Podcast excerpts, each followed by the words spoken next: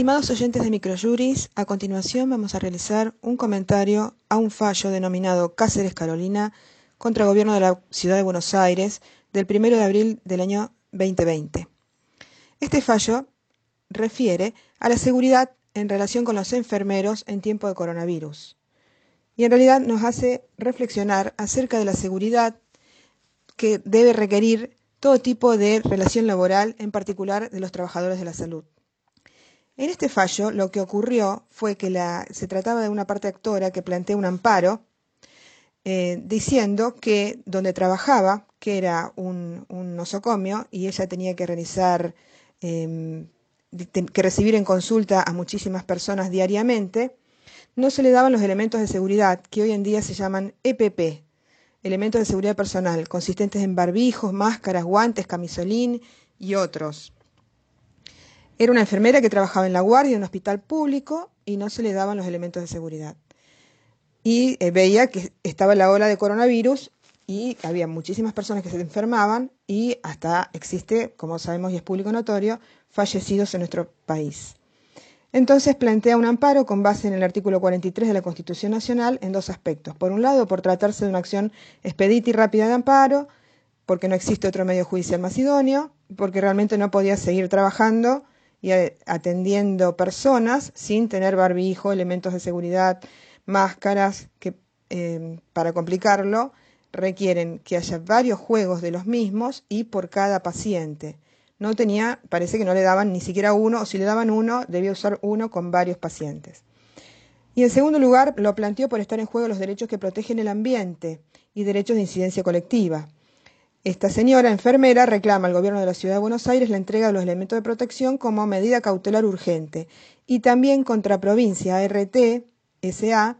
la cobertura de sus pedidos de análisis y medicación ante la posible situación de contagio de coronavirus,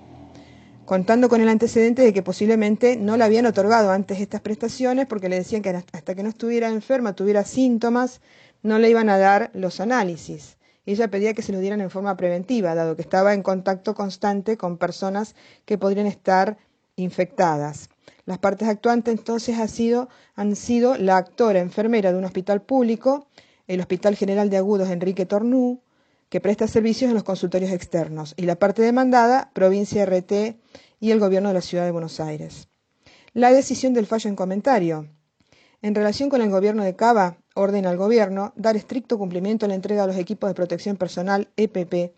en 24 horas, sin perjuicio de los recursos que pudiera deducir al respecto.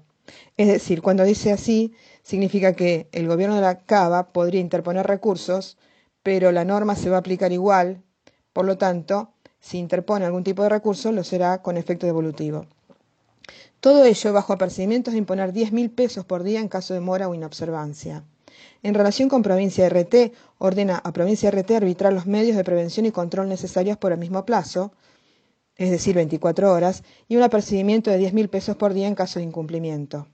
El fundamento de la decisión adoptada reside en el derecho a la vida y la preservación de la salud y la intensa protección derivada de numerosos tratados internacionales, que poseen jerarquía constitucional conforme al 75 inciso 22 de la Constitución Nacional. Afirma el fallo que el derecho a la salud se encuentra comprendido, inserto en el derecho a la vida y que cabe destacar la obligación impostergable que tiene la autoridad pública de garantizar este derecho a la vida y a la salud con acciones positivas y que el derecho a la salud, máxime cuando se trata de enfermedades tan graves, es de prioridad. Frente al derecho a la salud y a la vida, los restantes derechos, por ejemplo, el derecho que tiene el ACABA de organizarse y hacerlo mediante una licitación y realizar trámites burocráticos. Bueno, estos otros derechos u obligaciones tienen siempre estos otros derechos un carácter instrumental frente al derecho a la vida y a la salud. Tercero, es necesario evitar la producción de perjuicios que podrían producirse en caso de inactividad y que podrían tornar muy dificultosa o imposible la reparación ulterior. Léase que la persona se contagie de coronavirus y ya sea tarde. Es mejor que antes esto se prevea, se prevenga y se ordene a la CABA y a Provincia RT otorgar los barbijos y elementos EPP y además realizarle a la persona el análisis para ver si tiene o no coronavirus. Y otro fundamento importante de este fallo es el deber de prevenir que se encuentra en cabeza del empleador conforme al artículo 75 de la Ley de Contrato de Trabajo y conforme a la Ley 19.587, como también el convenio OIT 155 sobre seguridad y salud de los trabajadores, sus protocolos, el, marco promocional de la seguridad y salud en el trabajo de la OIT, el deber de prevención previsto específicamente en el 1710 del Código Civil y Comercial de la Nación. Esta decisión, tomada como medida cautelar, no importa prejuzgamiento, dice así el fallo, porque es indisponible asegurar la vida y la salud de la actora como paso previo a proseguir con el juicio. Además, otro fundamento del fallo es la, Convención Internacional de Eliminación de todas las formas de discriminación contra la mujer, porque era una enfermera que era una mujer, y se reconoce el carácter de pandemia del coronavirus. En cuanto a la ART demandada, se afirma que las ART tienen obligación de control y supervisión, y uno de sus objetivos es la reducción de la siniestralidad laboral a través de la prevención de los riesgos laborales conforme a la Ley 24557, artículo primero, apartado 2, inciso A, y conforme al artículo 75, inciso 22 y 23 de la Constitución Nacional y fallos concordantes. En relación con la cobertura que debe recibir la actora, menciona al pasar esta sentencia que si bien no está decidido sobre el fondo de la cuestión, será inexcusable la necesidad de recibir cobertura por parte de la RT en favor de la actora, aun cuando la enfermedad de coronavirus aún no se encuentre listada es decir, reconocida como enfermedad profesional. Pues hay, en efecto, una norma legal que prevé la situación, que es el artículo 6 de la Ley de Riesgo de Trabajo,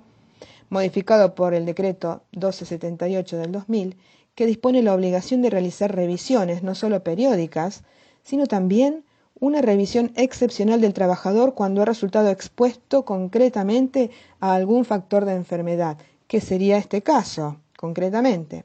En conclusión, la Suprema Corte de Buenos Aires ha afirmado repetidas veces que en el diseño normativo de la Ley de Riesgo de Trabajo